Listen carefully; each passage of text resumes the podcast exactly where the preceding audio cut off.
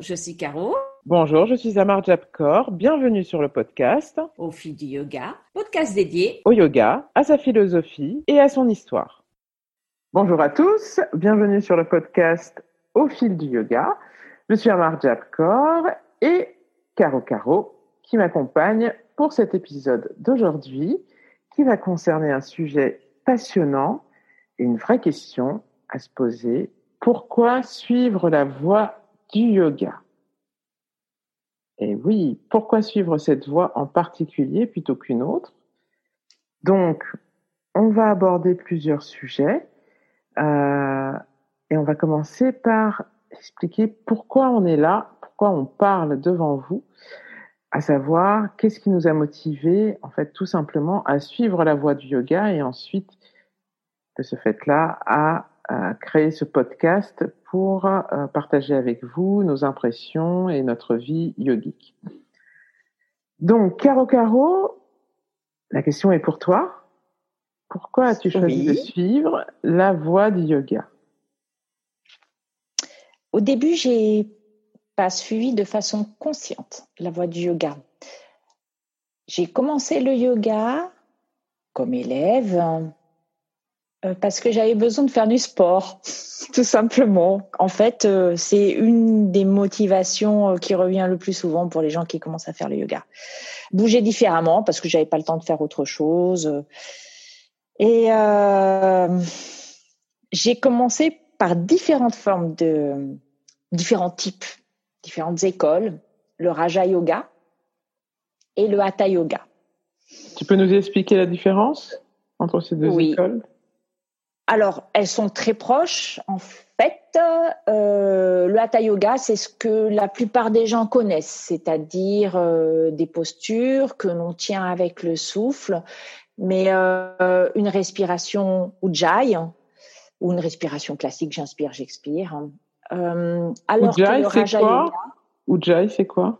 Pardon. Ujjayi, c'est une respiration qu'on appelle la respiration du souffle victorieux, du guerrier victorieux. Ujjayi, c'est inspirer et expirer en contractant le fond de la glotte de cette façon-ci.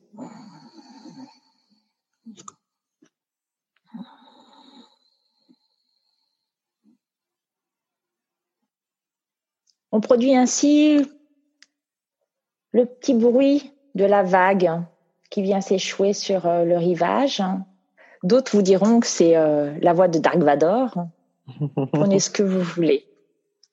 Et en fait, le fait d'inspirer et d'expirer longuement permet de baisser euh, le niveau du stress dans le système nerveux et d'être de plus en plus concentré, focalisé sur ce qu'on fait. Donc voilà, le hatha yoga, c'est plutôt cette forme-là, mais tu nous en parleras plus, plus facilement peut-être parce que je ne suis pas prof de hatha yoga et que j'ai pas poursuivi dans cette euh, dans cette tradition-là. Le raja yoga est un peu différent dans le sens où en fait la respiration ce sera le plus souvent bastrika et kapalabhati. Alors bastrika, c'est euh, le soufflet de forge. Donc imaginez en fait le soufflet euh, que vous activez pour euh, faire naître le feu dans une cheminée. Ça va ressembler à quelque chose de cette façon-là.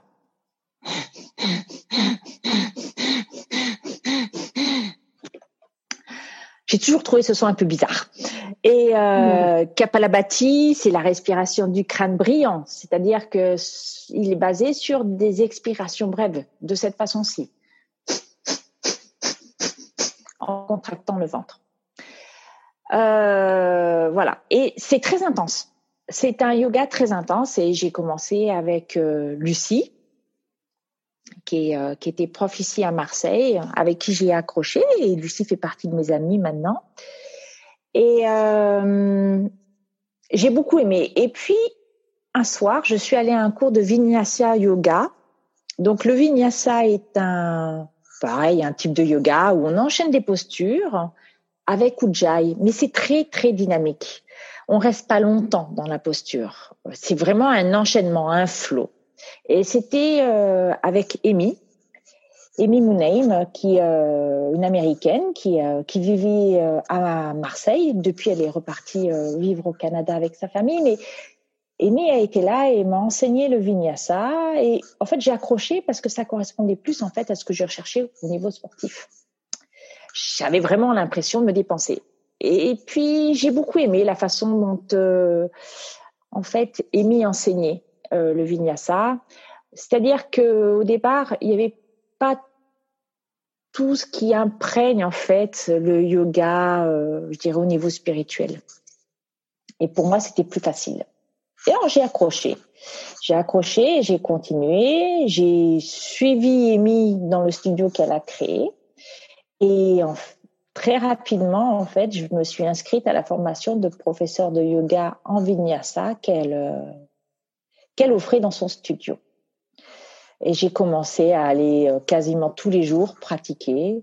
J'adorais les enchaînements, le fait, je me sentais bien dans mon corps, je transpirais beaucoup, j'en avais besoin en fait euh, parce que j'ai un travail qui est stressant, qui demande beaucoup et euh, j'avais besoin d'évacuer. Donc en fait, d'évacuer ce stress. Et puis il y avait aussi l'environnement, les gens que j'ai rencontrés pendant ces cours, cette communauté. Et Amy proposait des stages et des ateliers. J'ai fait ces stages, j'ai fait ces ateliers, j'ai rencontré des gens et on se revoyait progressivement. Et, et voilà, et, euh, et ça, ça m'a vraiment beaucoup, beaucoup plu. J'ai fait la formation de professeur de yoga avec elle. Ça a été difficile.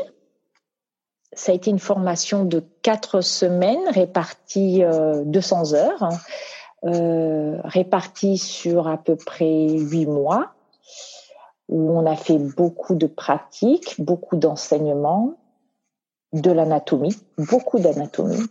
On a eu un enseignement sur euh, le Sankhya, la Bhagavad Gita et les Yoga Sutras avec du chanting, une mhm. initiation au Yoga Nidra. Je pense qu'on reviendra toutes les deux plus tard sur le Yoga Nidra. Et euh, mais ça a été très dur. J'avais l'impression que j'enlevais des pelures et des pelures. Euh, je pleurais très souvent, mais ça m'a fait du bien. Et puis j'ai rencontré, euh, grâce à Amy, Jambo, Jambo Trung, qui est hum, prof de forest yoga. Amy, entre-temps, était devenue aussi prof de forest yoga. Alors, le forest yoga, c'est du vinyasa qui est euh,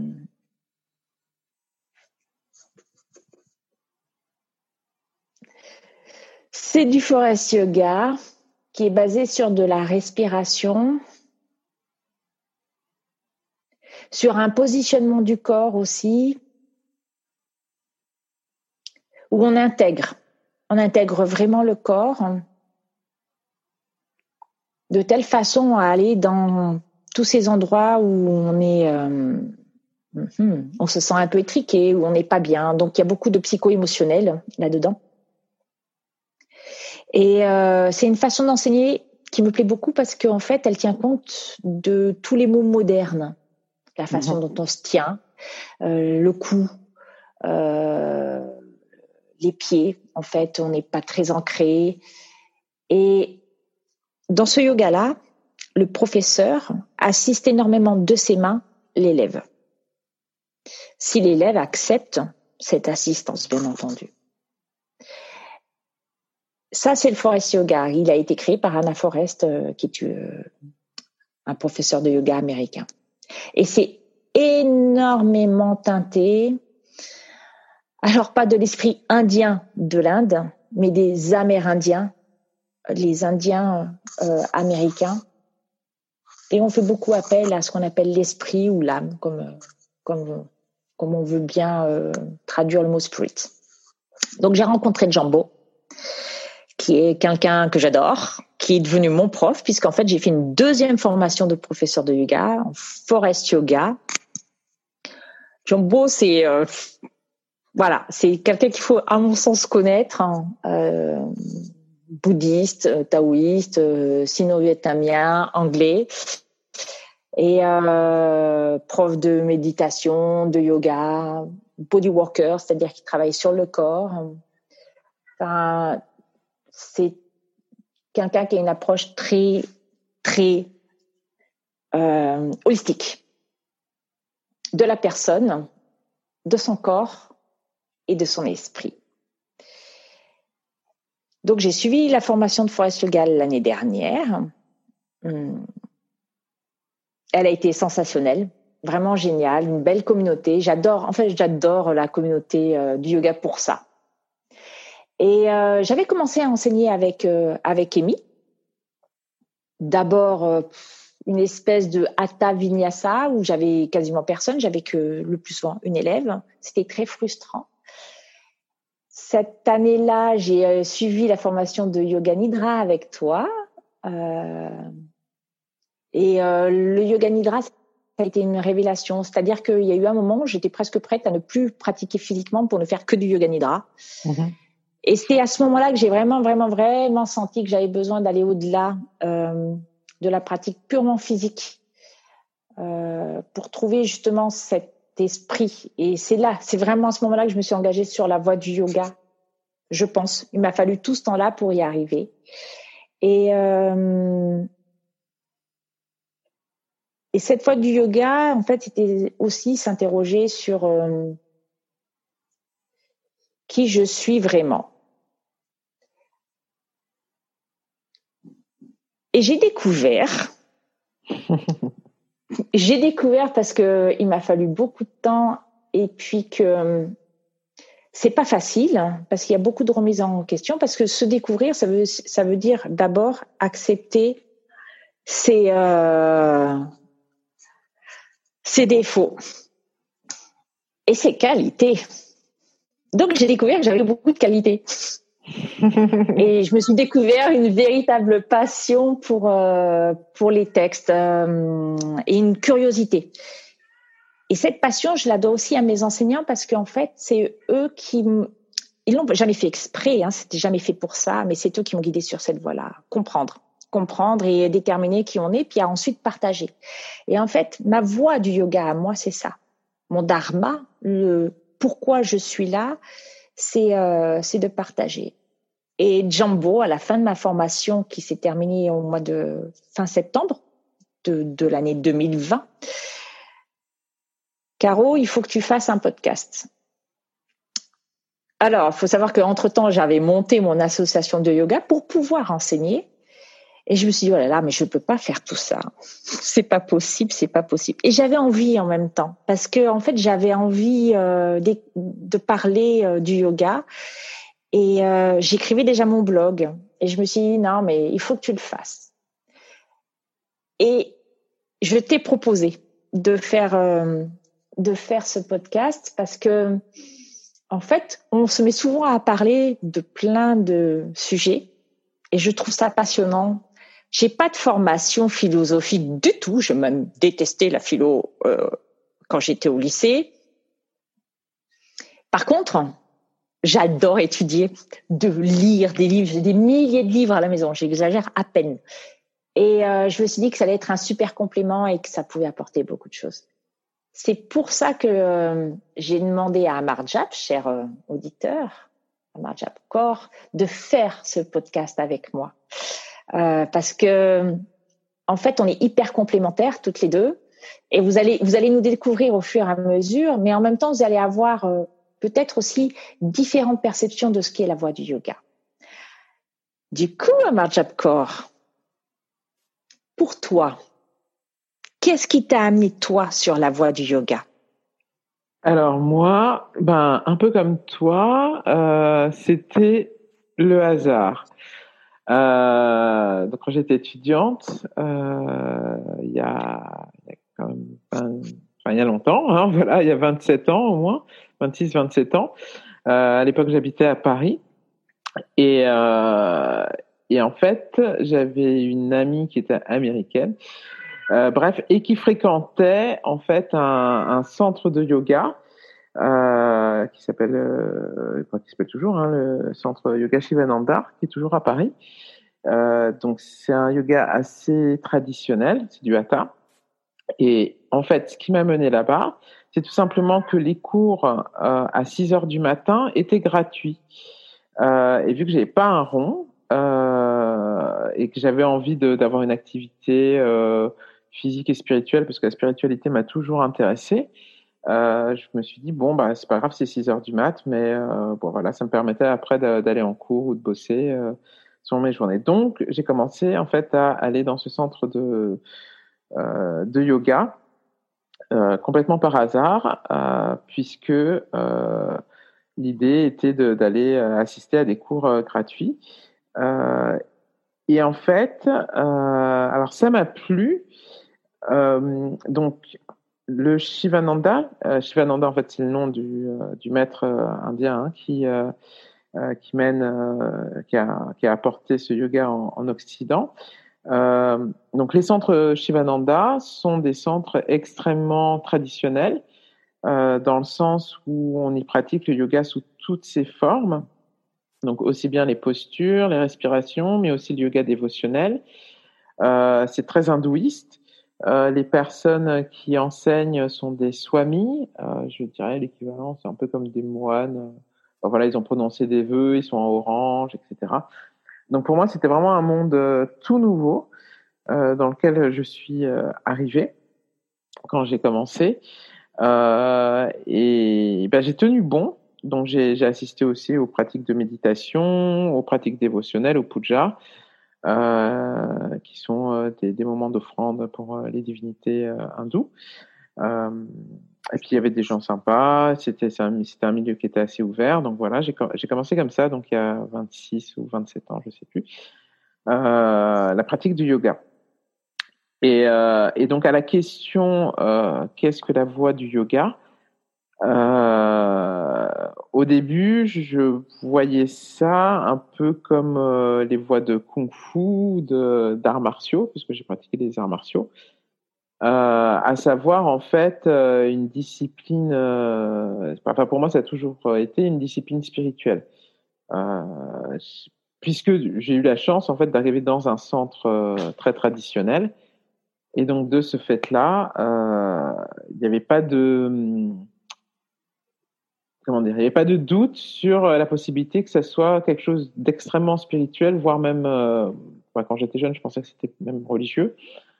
Euh, parce que euh, bah, c'est sûr, hein, c'était pas du fitness. Les personnes qui nous enseignaient, bah, elles étaient pas, euh, à l'époque, euh, c'était pas des personnes hyper musclées particulièrement. Ils portaient la robe jaune, donc c'était pas, on sentait bien qu'on n'était pas dans un cours de sport en fait.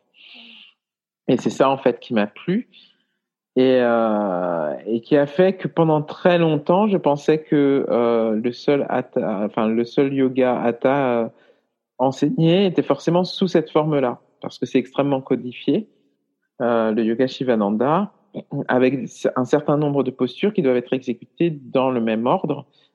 Euh, et, euh, et, donc après, quand j'ai fréquenté d'autres cours de yoga, je comprenais pas du tout pourquoi le prof était déjà en, en, legging ou à moitié à poil. Je comprenais pas du tout ça.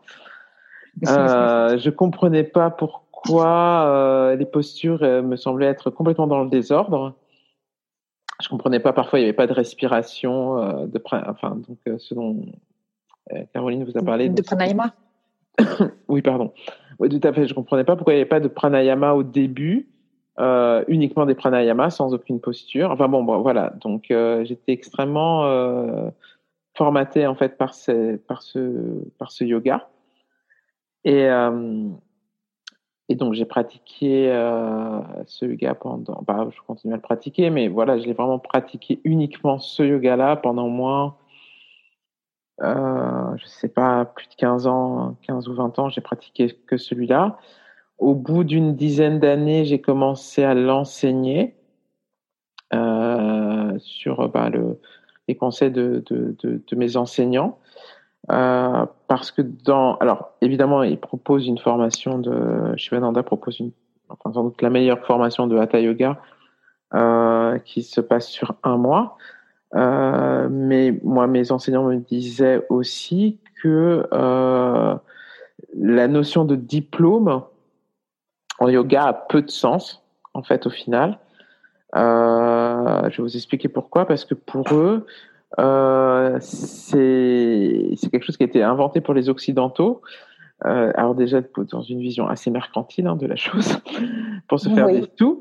Euh, et puis voilà, ça, ça valorise l'Inde. Mais dans, enfin voilà, moi les enseignants que j'ai rencontrés m'expliquaient qu'en fait la voie du yoga telle qu'elle est pratiquée, c'est un peu comme dans le film euh, euh Kung Fu justement avec David Carradine, c'est-à-dire qu'on suit un maître, on rencontre un maître, donc une tradition. Et en fait, on va dédier sa vie à, à approfondir cette tradition cette discipline et que en fait suivre la voie du yoga c'est ça. Et que en fait à un moment ou un autre dans dans notre parcours le maître va nous dire bon bah maintenant tu peux enseigner. Euh, mais c'est parce qu'il il, estime qu'on qu'on est prêt. Donc c'est pas forcément parce qu'on aura fait une formation de 200 500 1000 heures qu'on est prêt à enseigner parce qu'en fait là dans ces formations là enfin bon pour eux à l'époque c'était aussi, euh, voilà, on apprend à faire des postures, on apprend à construire un cours, on apprend euh, euh, pas mal de choses, mais ce qui est important, puisque le yoga est une discipline spirituelle, le yoga, vous le savez, c'est l'union avec sa propre conscience pure et l'union du soi avec l'univers. Donc, si on est dans cette vision très spiritualiste du yoga, forcément, l'idée est que l'enseignant, donc celui qui transmet euh, cette euh, discipline, cette spiritualité, est lui-même prêt à le faire. Et donc ça, c'est euh, c'est pas l'apprentissage des postures, mais c'est en fait le travail interne euh, de libération de sa propre conscience, euh, de travail sur le détachement, qui va faire qu'à un moment, pour progresser, le maître va nous guider pour euh, va nous guider pour euh, bah, pour enseigner, mais ça ne sera qu'une étape. Donc, euh, j'ai commencé à enseigner euh, au bout d'une dizaine d'années, d'abord pour euh, pour euh, des amis, et ensuite, euh, pour des groupes de plus en plus larges, donc après j'habitais Paris, j'habitais en Nouvelle-Calédonie, euh, j'habitais en Australie aussi. Bon, enfin bref, j'ai enseigné, c'était dans les années, au début des années 2000. Hmm, voilà, c'est ça, c'était au début des années 2000 que j'ai commencé à enseigner. voilà, voilà, on est en 2021. euh, ah oui, c'est vrai que c'est comme ça, oui, bon, bon bref. Euh, et ensuite, euh, quand je suis revenu en métropole, j'habitais Grenoble à l'époque et, et j'avais fait plusieurs cours de yoga, mais ça me satisfaisait pas en tant qu'élève. Euh, alors peut-être qu'il y avait de l'ego, mais aussi parce que moi, ça me semblait trop axé sur le corps. Euh, il y avait pour moi, en tout cas, bah voilà, c'était pas un centre de yoga euh, avec euh, cette dimension euh, spirituelle, donc du coup, euh, je m'y retrouvais pas vraiment.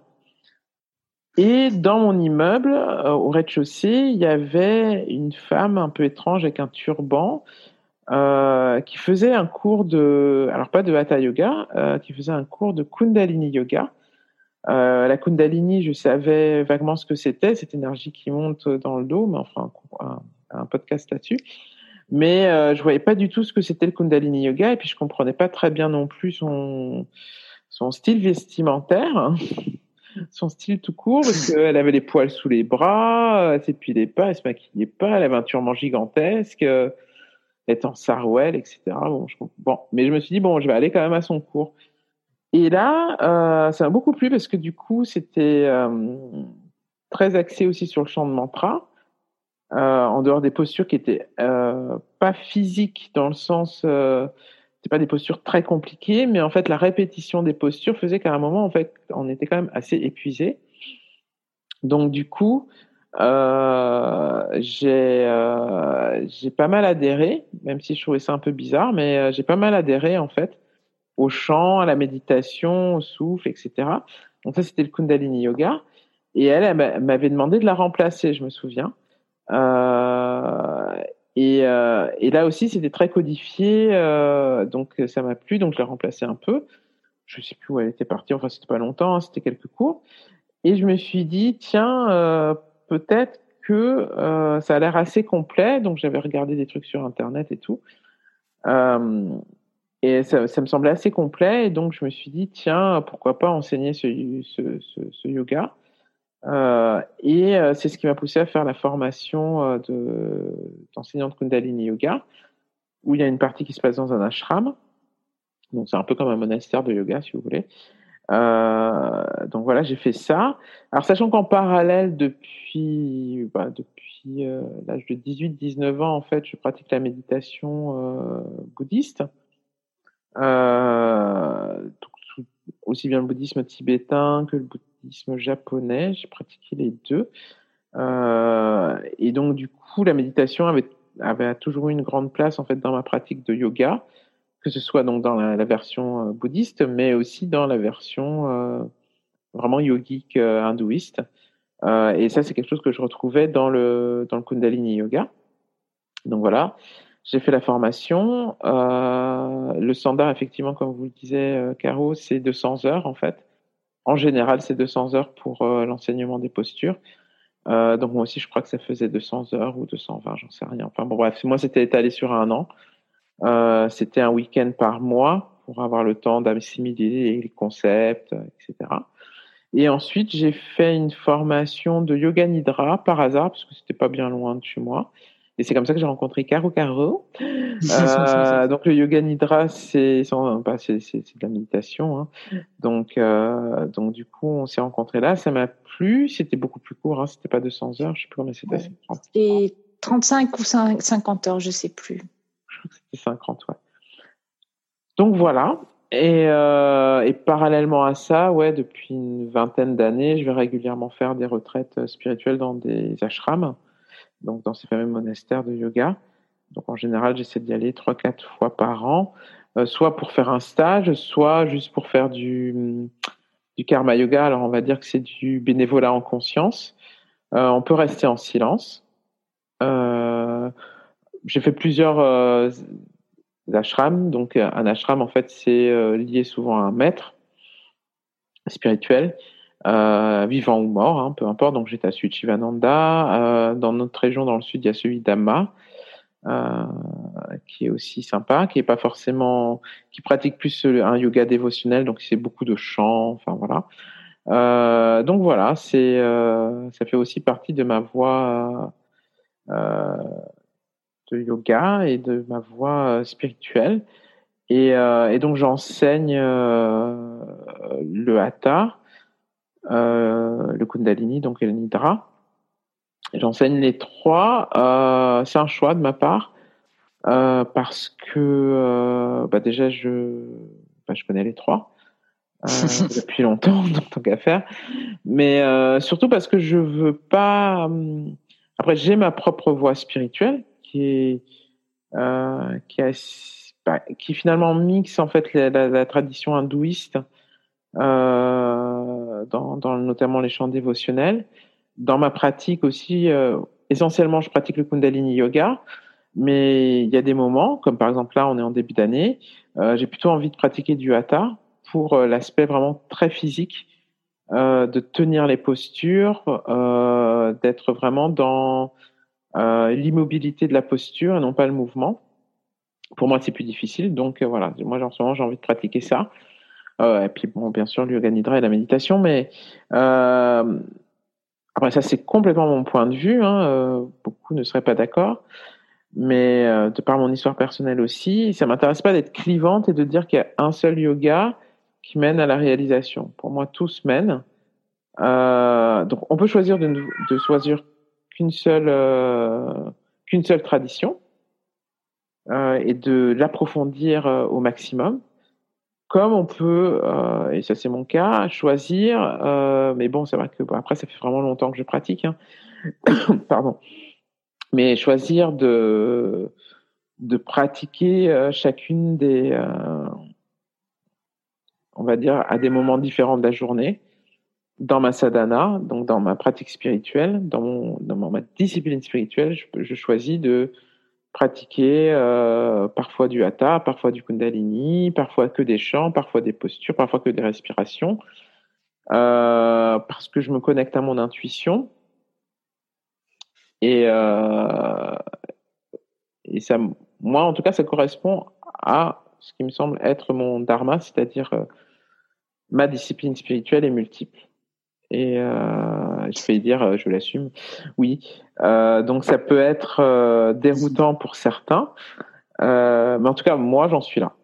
Voilà, moi, j'en suis là. J'ai pratiqué chacune des disciplines euh, spécifiquement pendant des années. Aujourd'hui, au bout de 26-27 ans de pratique, euh, je ne veux exclure aucune de ces deux disciplines majeures que sont la voie du hatha, puisque le nidra est une est une méditation, mais qui, qui vient d'un disciple en fait de, de Shivananda. Donc, je ne peux pas mettre de côté cet, cet aspect hindouiste, ni euh, le Kundalini Yoga, qui lui est un, un yoga qui est euh, à l'instar de la plupart des yogas qui, qui sont eux plutôt hindouistes, voire en tout cas euh, de tradition hindouiste euh, par leur maître. Le maître de Kundalini Yoga était sikh, donc euh, les mantras sont plutôt euh, dans la langue des sikhs, c'est-à-dire en, en Gurmukhi, etc. Donc euh, moi personnellement, je pratique ce que les divinités, ce que l'univers m'enseigne, puisque je considère que tout est un outil et que je ne vais pas utiliser qu'un seul outil pour me réaliser. Voilà. J'aime beaucoup euh, ce que tu as dit sur, euh, sur la voie du yoga parce que euh, je pense que sur les parcours, le, le, tien en yoga est beaucoup, beaucoup plus long que le mien parce que moi, j'ai commencé que en 2004 à faire du yoga. 2014, à chaque fois je me trompe.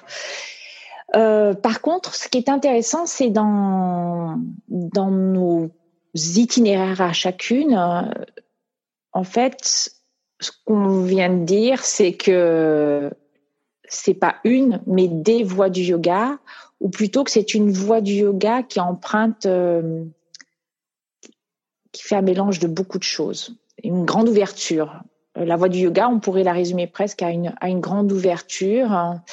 Il n'y a pas de bon et de mauvais yoga. Chacun en fait choisit euh, ou ne choisit pas d'ailleurs parce que des fois c'est pas un choix conscient de de, suivre ce chemin-là. Et euh, moi, ce que j'aime beaucoup aussi, c'est euh, le lien, la prégnance avec la modernité. Je veux dire, on peut pas, n'habite pas en Inde. Euh, je n'ai pas baigné dans une éducation euh, euh, où la spiritualité indienne, hindoue, était présente. Pas du tout. Et euh, moi, je suis toujours restée en France, en plus en Occident, et j'ai pas eu des des professeurs traditionnel euh, de, de, yoga, ce qu'on appelle le yoga traditionnel. Mais je me sens pas enfermée non plus dans un style. C'est ça que je veux dire, c'est que en fait, euh, chacun est complètement libre de vivre ses styles de yoga, notamment là, tout ce qui est pratique physique, de la façon dont il a envie de le suivre. Et ce qui est bien, c'est de s'écouter. En définitive, peut-être qu'on pourrait définir la voie du yoga par euh, cette ouverture à l'écoute de soi euh, et de qui l'on est vraiment. Et je pense que il n'y a pas euh, une forme définitive. On évolue, peut-être parce qu'on ne se découvre pas tout de suite, ou peut-être parce qu'aussi on évolue avec euh, avec son temps. Hein. Je veux dire, on est inscrit dans une société, dans un contexte. Par exemple, l'année qu'on vient de finir nous a obligés à s'inventer euh, on a toutes les deux suivi des formations prof de yoga. Pour autant, euh, c'est peut-être pas ce qui nous a. On, enseigne tout, toutes les deux de façon complètement différente. Euh, on n'enseigne pas les mêmes choses et on n'a pas le même public non plus. Et je, je crois que c'est ça la voie du yoga. C'est en fait cette possibilité, c'est cette connaissance de soi, ou en tout cas la recherche de la connaissance de soi en étant le plus ouvert possible. Et euh, oui, voilà. Le... Et pourquoi vivre la voie du yoga? Qu'en penses-tu, toi, Marjakor? Pourquoi vivre la voie du yoga? Ah oui, je pensais que c'était pourquoi vivre Point d'interrogation. Euh, euh, pourquoi vivre la voie du yoga? Alors, ce que j'ai pas dit, euh, qui a vaguement son importance, c'est que moi j'ai un, un, master 2, donc c'est un DEA en fait en philosophie, donc en philosophie euh, tout court, hein, enfin, française, euh, que j'ai fait à la, à la fac, euh, en langage et cognition. Quand je travaillais sur euh, mon sujet de recherche, je c'est toujours le même d'ailleurs, ça n'a pas trop changé, c'est toujours la perception. Et de ce fait-là, euh, autant Caro, c'est beaucoup la curiosité qui l'a mené à, à aller lire les textes euh, pour les approfondir, euh, les textes voilà de, de yoga. Mm. D'ailleurs, on fera un, un podcast là-dessus. Mais euh, moi, c'est alors oui, il y a la curiosité, oui, quand même. Et puis bon, après, dans, la, dans les formations en général, on aborde quelques quelques grands textes mais ma formation a fait que euh, forcément, moi aussi, je vais, je vais aller essayer de comprendre l'essence de, de la voie que je pratique. Et donc, à la question pourquoi vivre euh, la voie, c'est ça hein C'était pourquoi vivre le yoga hmm? Oui. Euh, oui, pourquoi vivre la voie du yoga? eh ben, pour répondre à cette question euh, en profondeur, donc pour ne pas être dans l'altérité altération de ma propre perception. Du coup, moi, j'ai effectivement aussi lu les textes. Enfin, pas tous, euh, carrément pas tous. Hein. Je suis beaucoup plus flemmarde que Caro Caro, hein, je vous dis. Oui, j'ai pas tout lu Chers amis. Euh, mais du coup, moi, je me suis intéressée au tantrisme. Euh, parce que le Kundalini Yoga et le Yoga Nidra sont des yogas tantriques. Euh, et je comprenais pas déjà ce que ça voulait dire, mais ça, on vous expliquera. Euh, oui. Je comprenais pas très bien ce que ça voulait dire, mais je voyais bien qu'il y avait quand même une sacrée différence entre un cours traditionnel euh, de Hatha Yoga et un cours de Kundalini ou de Nidra où il y avait une dimension, euh, allez, de, de prime abord, euh, ça avait l'air quand même sacrément perché, quoi. Et, euh, et je comprenais pas pourquoi ou comment c'était possible. Euh, et donc, en allant chercher dans les textes, euh, j'ai compris en fait euh, pourquoi. Parce qu'en fait, il y a une dimension de conscience. Enfin, après, je, je c'est pas maintenant aujourd'hui que je vais vous expliquer, qu'on va vous expliquer euh, ce qu'est le tantrisme, mais euh, il y a une dimension de la conscience et du sacré et on va dire euh, de la spiritualité qui est légèrement différente par rapport à aux voies plus traditionnelles hindouistes euh, comme le comme le hatha. Euh, et donc les textes quand on va dedans sont une source euh, inaltérable de compréhension en fait de cette quête parce que finalement en fait pourquoi vivre la voie du yoga j'irais plus loin que pourquoi vivre, je dirais euh, pourquoi se l'infliger en fait. Parce que franchement, euh, bon, je pense que vous avez compris, hein, il s'agit que suivre la voie du yoga, c'est pas juste aller à un cours une fois par semaine, hein, c'est ça impacte en fait l'intégralité de notre vie, aussi bien nos relations aux autres, notre relation à nous-mêmes, euh, que les choix qu'on va faire. Euh, dans une, une, certaine mesure, hein, ça veut pas dire lâcher son boulot et aller vivre dans une grotte, mais bon, euh, c'est même plus difficile finalement de, de rester euh, dans, dans, notre monde tel qu'il est et d'être toujours dans la spiritualité. Euh, et donc du coup, euh, pourquoi se l'infliger? C'est donc cette quête, euh, parce qu'on a toujours l'impression qu'on est à la recherche de quelque chose, un peu comme dans le Seigneur des Anneaux, Frodon là, il, il cherche, il cherche cet anneau sur des épisodes, et puis une fois il l'a trouvé, alors il le porte, c'est lourd, c'est compliqué. On se demande, voilà. En plus, c'est vrai, c'est un, un, bon parallèle, mine de rien, parce que il porte l'anneau, mais il le porte pendant euh, bah, les trois épisodes, en fait, enfin les trois, les trois films. Et on se dit, mais pourquoi il le jette pas, en fait? Parce que c'est, euh, ça lui fait mal, c'est compliqué. Il se, il se, dispute avec son copain. Et puis il y a, y a Gollum, et puis ça lui fait faire des aventures. Ça lui fait, ça lui fait aller très loin, en fait, de la comté. Très très mmh. loin euh, bah dans, une, dans une région euh, où euh, clairement, aucun petit hobbit n'a été, en fait. Hmm.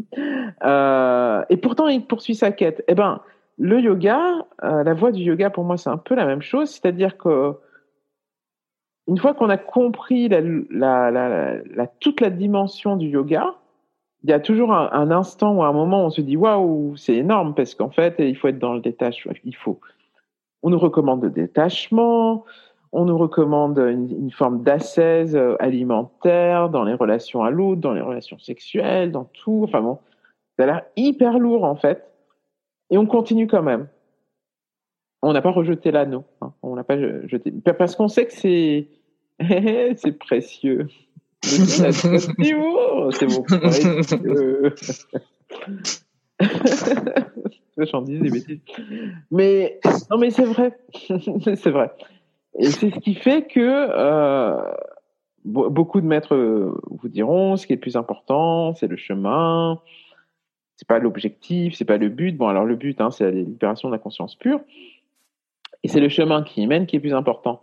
Mais pour le coup, euh, effectivement, puisque le chemin est en fait une juxtaposition d'expérience, de vie, euh, et donc en fait de confrontation entre la théorie, l'enseignement, quel que soit le maître ou le, le, texte auquel vous allez vous référer, ou la tradition, et la vie réelle.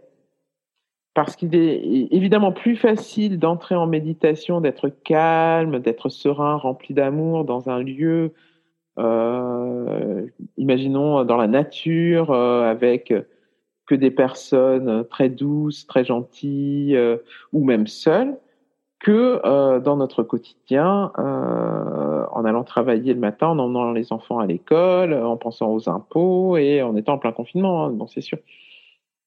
Mais ce qui est important, c'est le chemin.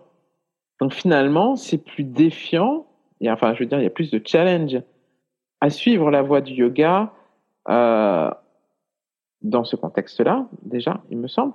Et par ailleurs, euh, l'objectif restant toujours cette libération de la conscience, c'est cette confrontation à l'autre, euh, l'autre, c'est-à-dire euh, euh, celui avec lequel on va interagir, qui va, euh, si on, on, le fait en conscience, Bon, là, là, on est un peu dans un truc tantrique, mais vrai, si on le fait en conscience, euh, d'un coup, on va prendre conscience aussi de euh, nos limites, des choses qu'il faut qu'on travaille. Donc, euh, pourquoi vivre la voie du yoga? Parce que du coup, on s'ennuie jamais. Hmm. Eh ben non, on s'ennuie pas parce que bon, si chaque moment entre le chat qui miaule, euh, le mari qui comprend rien, euh, les enfants qui sont à l'arrache, bref, on est euh, sur ce chemin. Donc, on est tout de même, quoi qu'il arrive, sur la voie de l'amélioration par le yoga dans sa dimension spirituelle est un outil euh, fantastique en fait pour euh, pour cheminer parce que sinon on est désarmé, on est à poil et euh, bon il, se passe pas grand chose, il n'y a pas beaucoup de transformations possibles tandis que là ben, on peut que faire mieux en fait, on peut que être dans l'amélioration et, et, de plus en plus aller dans le cœur en fait euh, de la bah, du de l'enseignement, quelle qu'en soit sa forme. Voilà, donc c'est pour ça que euh, on, choisit aussi d'avoir une discipline spirituelle qu'on appelle sadhana, parce qu'en fait euh, c'est quelque chose qui va articuler en fait notre mental. Idéalement, on fait ça le matin, donc articuler au passage aussi notre journée. Donc, euh, ça peut sembler chiant et, et, et, fou de faire tous les matins du yoga, peu importe la forme, hein, ça vous mmh. l'aurez compris. Mais voilà, en fait, un premier pas dans notre journée qui est euh, dédié finalement à soi. Et donc, ça veut dire aussi psychologiquement euh, décider que la chose la plus importante de la journée par laquelle on va commencer, c'est son bien-être personnel, c'est-à-dire mon moi le plus profond, c'est-à-dire ma conscience pure. C'est ce qui a le plus d'importance dans cette vie. Et en choisissant de faire ça, ça veut dire que c'est plus important qu'allumer la télé, euh, plus important que euh, de fumer une clope. C'est soi. Et ça peut sembler égocentrique pour un regard occidental, pour des raisons que nous évoquerons bien évidemment. Mais finalement, être égocentrique, c'est pas forcément mal. Ça veut dire juste que je comprends que je suis la source. Et donc, si moi je suis bien, donc je suis dans la capacité d'avoir des relations justes avec les gens. Voilà. J'en terminerai par, par, par là. Caro. Mm. Une pensée à Moi, je m'éclate. Moi, je m'éclate sur la voie du yoga. Je crois que je, je résumerai comme ça. Voilà. C'est, euh, j'y rencontre des gens fantastiques. Je me découvre. J'apprends énormément. Et en même temps, euh, j'y suis bien. J'y suis bien et, et en fait, je, ben, je me pose presque pas la question en fait, c'est quand on fait ce, genre d'épisode ou quand on écrit euh, à ce propos qu'on y réfléchit vraiment de façon consciente. Moi, je dirais que j'agis peut-être un peu plus inconsciemment par rapport à ça, mais j'adhère complètement à tout ce que tu as dit. Complètement. C'est euh, exactement ça. C'est un cheminement. Cheminement, c'est son propre chemin. C'est soi, c'est pas les autres. Et effectivement, ça peut s'articuler. Enfin, je trouve que ça peut s'articuler euh, avec la vie qu'on mène d'aujourd'hui, qui est pas tout le temps facile, euh, sans être à 100% prof de yoga. Moi, je, ce n'est pas ma profession, j'ai un, un, autre métier. Et il faut juste réussir euh, parfois à jongler un peu avec son emploi du temps, mais euh, effectivement, le matin, c'est euh, dédié à soi, voilà. Et, et ouais, le, c'est rare que je m'ennuie en yoga, sur le chemin du yoga, sur la voie du yoga. Et j'ai même plutôt l'impression euh, de vraiment, vraiment m'exprimer. J'ai pas encore peut-être complètement trouvé, mais en tout cas, voilà, je j'exprime qui je suis. C'est magnifique. Je crois. Caro, Caro. C'est magnifique ce que tu Oui. Et effectivement, euh, nous allons terminer sur ces belles paroles pleines d'inspiration. Oui. Et j'espère que ça vous a plu, que ça permet de nourrir votre propre réflexion euh, sur votre voie du yoga à vous. Et je crois qu'on peut dire qu'on souhaite une bonne journée à nos auditeurs. Tout à fait, bonne journée, chers amis et à la prochaine. Au revoir.